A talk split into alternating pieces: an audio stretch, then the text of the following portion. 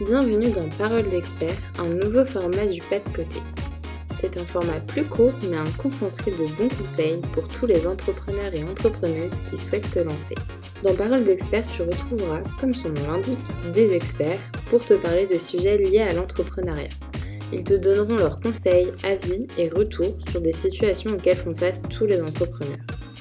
Une semaine sur deux, nous aborderons avec lui ou avec elle une thématique précise allant du développement de l'idée aux aspects plus techniques et juridiques. Pour ce premier épisode, nous donnons la parole à Nian, animateur chez Pépite Pays de la Loire, qui accompagne tout au long de l'année des étudiants entrepreneurs qui souhaitent lancer leur projet. Du problème interview au MVP en passant par l'accompagnement, il te donne des clés pour passer d'une simple idée à un potentiel projet entrepreneurial. Bonne écoute Comment savoir si mon idée a un potentiel euh, bonjour, euh, savoir si l'idée a un potentiel, c'est-à-dire euh, avant tout, pour chaque porteur de projet, souvent vous partez de l'idée parce qu'en fait vous constatez soit une problématique euh, que vous avez ou que quelqu'un de votre entourage a, sauf que c'est qu'une personne. Donc du coup, pour moi, euh, avant tout, c'est d'aller vraiment vérifier s'il y a une vraie problématique. dès que j'ai une idée, c'est que ça vient d'une problématique. Et de cette problématique, euh, il faut justement euh, vérifier absolument si c'est une problématique qui est importante. Si c'est juste une petite problématique, en fait, les gens ont déjà des solutions de substitution. Donc, donc voilà, pour moi, comment on passe de l'idée au projet, c'est déjà d'aller sur le terrain. si on a une idée juste dans la tête et qu'on reste derrière son ordinateur euh, et de se dire on va faire une étude de marché, on va voir les tendances, etc. etc. Euh, c'est sûr, vous n'allez pas avancer justement de l'idée au projet. Donc du coup, dès qu'on a une idée, c'est d'aller sur le terrain, confronter à la fois qu'est-ce qui est ma problématique, c'est pour qui, qui a vraiment cette problématique. Donc du coup, nous, on a des outils euh, qui s'appellent par exemple le problème interview. Le but, c'est d'aller justement rencontrer, euh, définir des personas, des personnes qui sont dans votre cible et qui va permettre en fait de savoir si ces personnes ont vraiment cette problématique. Comme on dit, hein, s'il n'y a pas de problématique, il n'y a pas de solution. S'il n'y a pas de solution, il n'y a pas de business. Euh, donc la première des choses, c'est d'aller confronter justement cette problématique avec quelle cible. Donc ça, c'est la première étape. La deuxième étape, c'est de se dire que quand on a cette problématique, c'est de dire quelle solution je vais pouvoir apporter en fait euh, à cette problématique et si cette solution a une valeur en fait pour euh, le client. Et cette notion de valeur, c'est vraiment le centre de ce qu'on appelle nous le business model. Si on n'a pas de valeur à apporter aux gens, même si la solution est bonne, la personne ne va pas l'acheter. Donc, du coup, c'est de se dire comment on arrive voilà, à avoir une opportunité d'affaires grâce, euh, grâce à cette valeur euh, et à la solution qu'on va pouvoir leur apporter. Donc voilà, donc l'idée au projet, aller très rapidement sur le terrain pour confronter en fait à savoir voilà si tout est cohérent entre moi ce que je pense de qui a ce besoin, ce besoin quel solution je peux apporter et quelle valeur j'apporte en fait à mon client. C'est quoi la meilleure manière de ne jamais lancer son projet? Euh, bah, La meilleure manière, c'est bah, de rester chez soi. Euh, ça, c'est un, grand classique, et notamment des jeunes, en fait, parce que c'est complexe, en fait, hein, d'aller sur le terrain, d'aller confronter un peu sur la réalité euh, des faits. C'est-à-dire que dans notre tête, on est dans notre monde, mais c'est-à-dire que dès qu'on doit euh, confronter à la réalité, euh, d'aller faire, bah, comme je disais tout à l'heure, des problèmes d'interview, d'aller sonder les besoins des utilisateurs.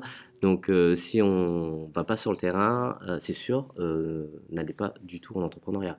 Donc, donc voilà. Donc, ça, c'est vraiment l'erreur type des entrepreneurs et surtout des jeunes qui n'osent pas aller sur le terrain. Euh, il y, y, en a beaucoup, et, c'est là où euh, parfois ça, me fait sourire quand on accompagne les, projets, puisqu'il y a beaucoup de, jeunes et moins jeunes hein, euh, qui nous disent toujours Ouais, mais je ne peux pas aller dans le détail de mon projet parce que c'est peut-être brevetable, etc., etc. Moi, je leur dis de toute façon, euh, l'idée n'est pas brevetable. du coup, vous pouvez être rassuré sur ça.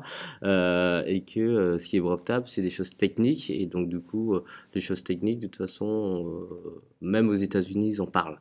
Que, plus on parle de notre projet et même des choses techniques, plus on a d'autres solutions qui peuvent être apportées.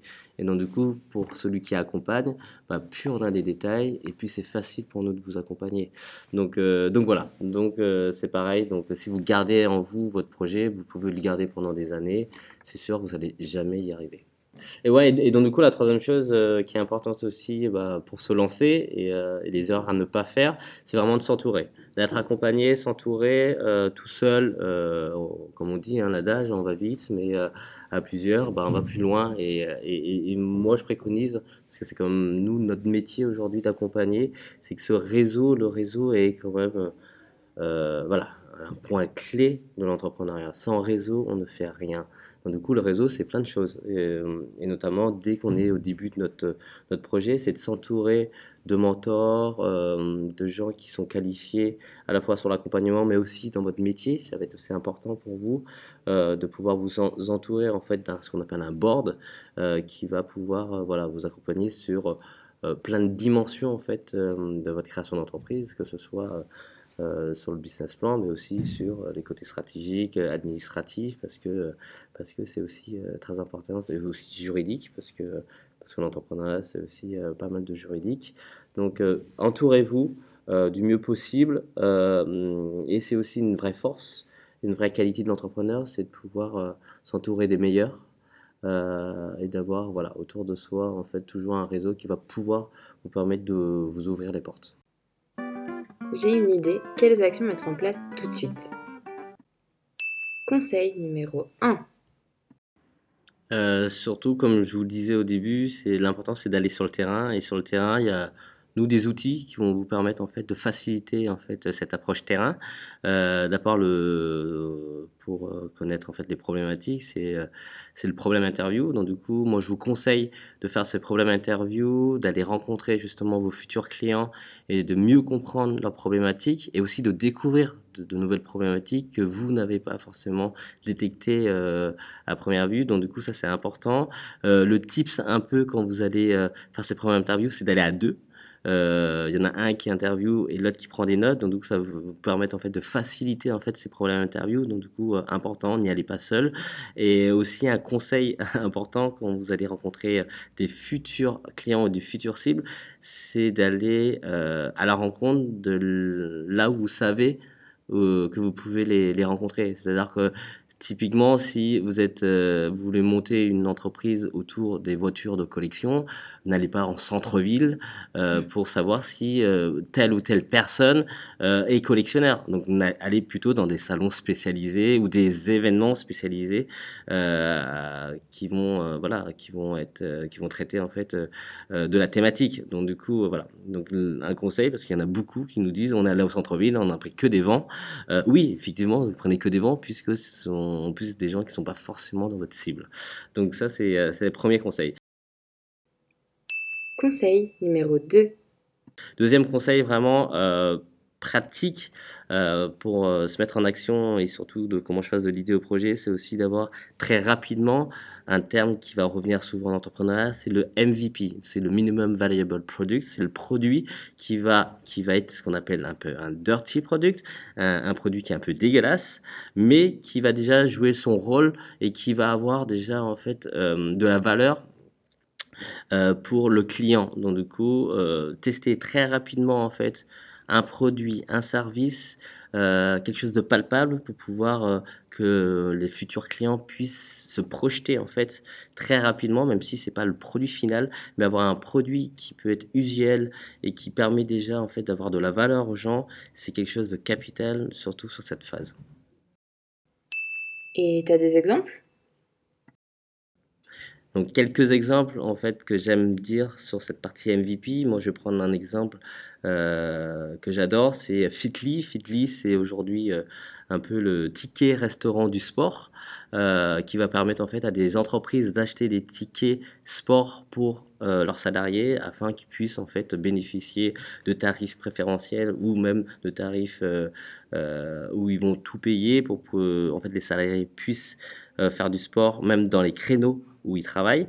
au début de ce projet, en fait, ils étaient deux, ils n'avaient pas de développeur au sein en fait de l'équipe. Il y avait un marketeur et un manager. et pour leur MVP, ils ont commencé en fait à mettre en relation des entreprises avec des salles de sport qui avaient des créneaux en fait de libre.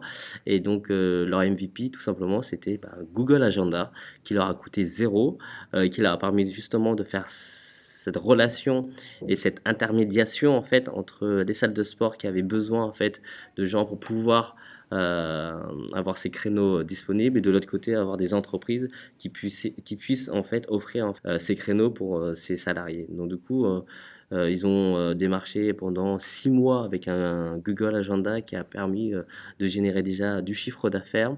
Puis après, ils ont réussi à intégrer en fait un développeur qui a créé en interne une plateforme en fait facilitant en fait cette mise en relation. Mais c'est vrai que le premier MVP qu'ils ont, qu'ils ont mis en place, c'était un Google Agenda qui leur a coûté zéro. Donc du coup, MVP, tester son marché, sa désirabilité, c'est-à-dire comment on passe de, la, de l'acceptabilité d'un projet qui sur le papier est bien à la désirabilité en fait euh, de la solution où en fait des gens ont besoin et ont envie d'acheter cette solution.